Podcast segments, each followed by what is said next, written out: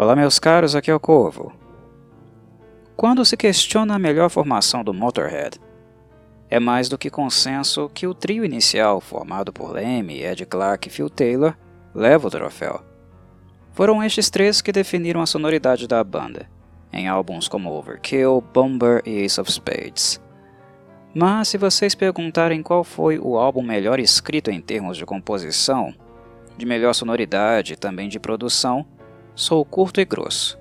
Respondo sem hesitar.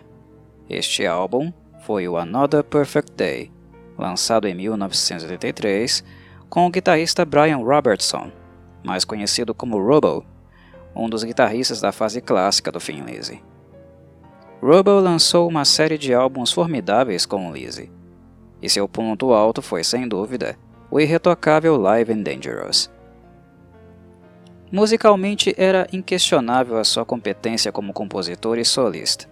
Entrar para o Motorhead na metade de 82, após Eddie Clark sair da banda, só poderia ter um desfecho. O som do Motorhead ficaria mais lapidado, melódico e arrojado. Tudo isso soa ótimo, não é?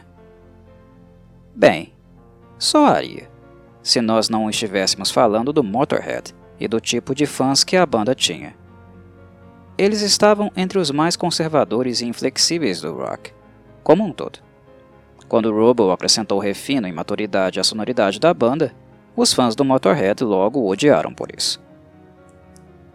A mídia especializada, por sua vez, elogiou Another Perfect Day ele foi bem recebido por muitos analistas, pois era evidente como o som do Motorhead tinha subido alguns degraus. Muitos podem preferir a sonoridade de Ed Clark, isso não tem o menor problema, questão de gosto. Mas em termos de guitarra, Robo era muito mais talentoso que ele. Estava em outro nível. Os fãs hardcore podem não gostar da sonoridade, mas negar que Robo era muito mais técnico e arrojado como solista é impossível. Dizer que Ed Clark era melhor guitarrista é surdez, delírio ou puro fanboísmo. A questão técnica é tão óbvia que colocá-la em discussão nem faz muito sentido, honestamente. O que na verdade é mais oportuno discutir aqui é se a sonoridade de Robo era adequada para o Motorhead. Neste ponto, sim, há debate. Como mencionei há pouco, os fãs do Motorhead eram muito conservadores. Semelhantes aos fãs do ACDC, o desejo deles era de que a banda nunca mudasse, que sempre mantivesse a sonoridade tradicional, mesmo que o trio original já não estivesse mais junto.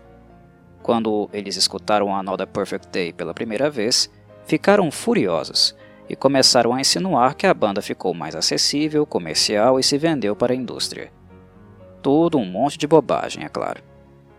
A base dessas acusações é a incapacidade de lidar com o novo, com a diferença e a carência de gabarito musical que muitos fãs possuem. Para início de conversa, as marcas registradas do Motorhead sequer deixaram de estar presentes neste álbum. Está tudo aqui. O baixo alto e estridente de Leme, sempre em destaque na mixagem. A bateria enérgica e selvagem de Phil. Os vocais sujos e roucos. As letras provocativas, mórbidas e melancólicas a intensidade e velocidade dos riffs presentes em várias faixas.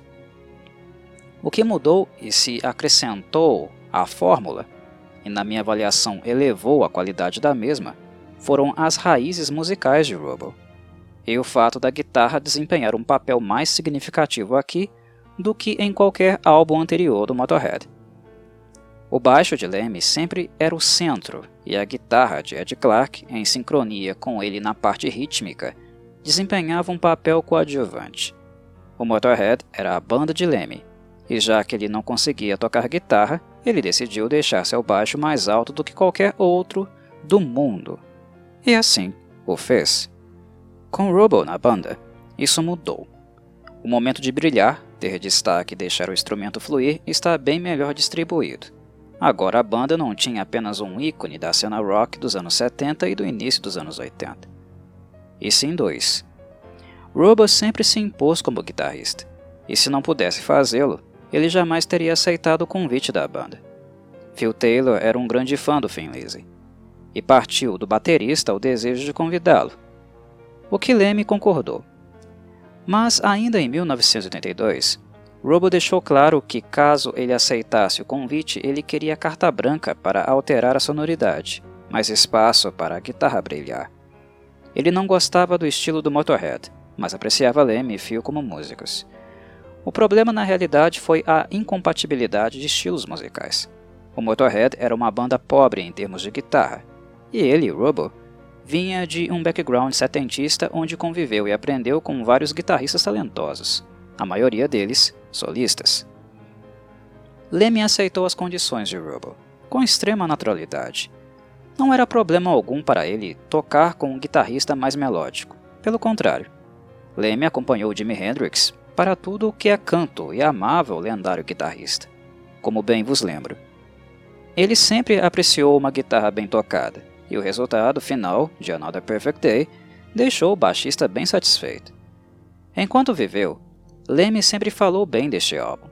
Reconhecia que os fãs o odiaram e que as gravações foram conturbadas, mas também percebia que, com o passar dos anos, e certamente ganhando mais maturidade emocional, os fãs começaram a entender e compreender o que ele significou musicalmente para a discografia.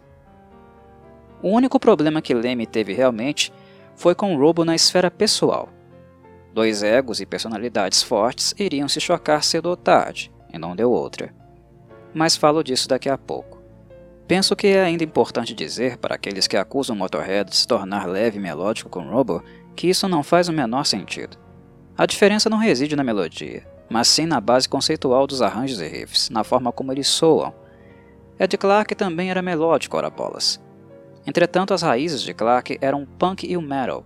Seu som é a fusão de ambas as características, extremamente sujo, distorcido e estridente. Já Robo veio de um background completamente diferente. A característica mais marcante de seu estilo é o blues, que foi modernizado e inserido no hard rock. O som é mais limpo, ele gosta de ouvir a textura das notas e, devido ao blues, também sola de forma muito mais natural e melódica que é de Clark. Basicamente, esta é a diferença. Os fãs hardcore do Motorhead odiaram a mudança não porque a música ficou pior, mas porque ela ficou melhor. Acreditem se quiser, mas é a pura verdade. O Motorhead não foi descaracterizado com este álbum. Ele não perdeu sua essência. Basta checarem o tracklist do álbum e constatarão isso. Músicas como Dancing on a Grave e On Track Mind, duas das minhas preferidas da banda, são bem mais nítidas e melódicas, mas em momento algum perdem energia e peso na seção rítmica. O mesmo acontece com a excelente I Got Mine. Tales of Glory e Die You Bastard são músicas muito características do Motorhead, old school, em termos de estrutura e peso. Duas tijoladas. Está tudo ali. A diferença é que o som está muito mais limpo, produzido e sofisticado que nos álbuns anteriores, com destaque não apenas para os riffs de Lemmy, mas também para os excelentes constantes e longos solos de Robo. O trio, porém, continua sendo Motorhead e continua tocando rock and roll, como diria Lemmy. A fonte do desagrado dos fãs é que os mesmos estavam acostumados com o estilo boteco copo sujo, aquele estilão boteco copo sujo mesmo de beira de estrada. Considerada uma banda de motoqueiros por muitos, o que os fãs do Motorhead gostam de ouvir é um som que seja tão sujo, mas tão sujo, como os ruídos do escapamento de suas máquinas.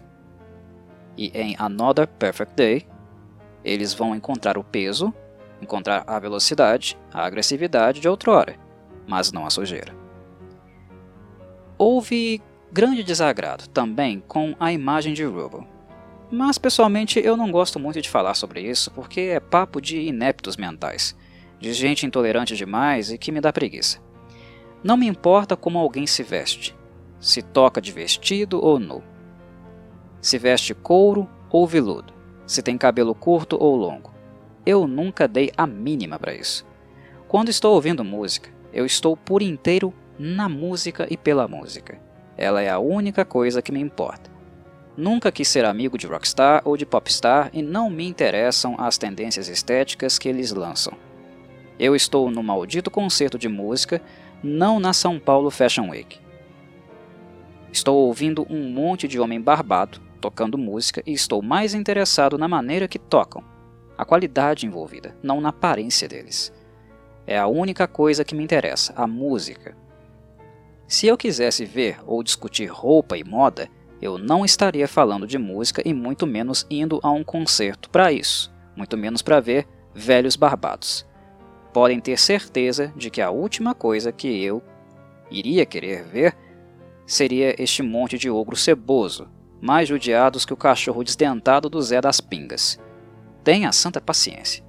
Mas, como era de se esperar, e é até previsível, o fato de Robo usar shorts e sapatilhas de pano, que estavam na moda naquela época, mas não entre os metalheads, é claro, gerou a ira dos fãs, inclusive do próprio Leme, que vociferou que aquela imagem não era compatível com o que um metalhead deveria se parecer. Este foi outro motivo de atrito entre eles, e que também fez com que Robo tocasse apenas neste álbum aqui. Entretanto, e talvez o motivo mais importante para o fim da parceria, foi o fato de Robo ser um cara prego demais também. Ego muito maior que o talento dele. Quando ele entrou para a banda, ele exigiu que a sonoridade do álbum estivesse mais próxima das características dele e Leme não colocou empecilho tanto que o resultado final é uma mistura do estilo clássico do Finlise com o estilo clássico do Motorhead. Este álbum é um híbrido entre os dois. É isto que faz dele tão único e também o meu favorito do catálogo da banda. Faço parte da minoria, pois gosto de música lapidada, como já devem saber aqueles que me escutam neste segmento do canal. A fusão de dois backgrounds tão distintos lapidou o som do Motorhead, na minha avaliação, e por isso eu gosto tanto desse álbum. Mas enfim, Retornando a Robo, ele teve carta branca para fazer como quisesse. Leme ficou puto com ele já durante a gravação, visto que ele levava longos períodos até que soasse da maneira como desejava e seus solos ficassem perfeitos. Ele era perfeccionista, e Leme, impaciente, conta que em certas faixas ele levou mais de 17 horas para gravar a versão final. O estopim, porém, foi quando o Robo começou a se negar a tocar músicas clássicas do catálogo do Motorhead, por pura babaquice. A banda se destacou, durante a sua história, por ser workaholic, inserida em um ritmo de trabalho incessante. Era estúdio, estrada, estúdio, estrada. E na altura em que Another Perfect Day foi gravado, ela já possuía um catálogo vasto e muitos hits. Por mais que o estilo de Robo não tenha absolutamente nada a ver com o de Ed Clark, músicas como Ace of Spades e Overkill se tornaram hinos da banda, muito estimadas pelos fãs. Quando alguém comprava ingresso para um show, era natural que desejasse ouvir tais canções. Ou seja, Robo também não se ajudou para que o clima de tensão entre ele, a banda e os fãs fosse reduzido. Seu ego ao entrar em choque com o do próprio Leme, interrompeu o que poderia ter sido um line-up formidável, dando origem a álbuns muito bons. Infelizmente, Another Perfect Day foi o único com este trio. Particularmente, eu adoro este álbum. Não fico em cima do muro. Quando eu conheci o Motorhead, de forma cronológica, eu fui ouvindo os álbuns da formação clássica. Mas quando cheguei neste aqui, ele logo impactou meus ouvidos, e no bom sentido senti logo que musicalmente haviam subido um degrau com ele. Como ouvinte, nunca gostei de me limitar apenas a um estilo ou gênero, e quando peguei os álbuns do Motorhead para conhecer, meu ouvido já era bem menos estereotipado. E talvez isso tenha me tornado menos intolerante e mente fechada com Another Perfect Day. De qualquer forma, creio que, mesmo aqueles relutantes em aceitar a pequena mudança de direção, cedo ou tarde acabam reconhecendo a qualidade musical introduzida por Robo neste álbum. Com o passar dos anos, se torna cada vez mais óbvio que este não foi o pior álbum do Motorhead, como muitos disseram. Ao contrário, ele foi um dos melhores e a rejeição dos fãs não passou de puro conservadorismo. Ele envelheceu muito bem e, mesmo em 2020, continua soando como um baita álbum de rock and roll. E tenho dito. Um abraço a todos e saudações Corvides.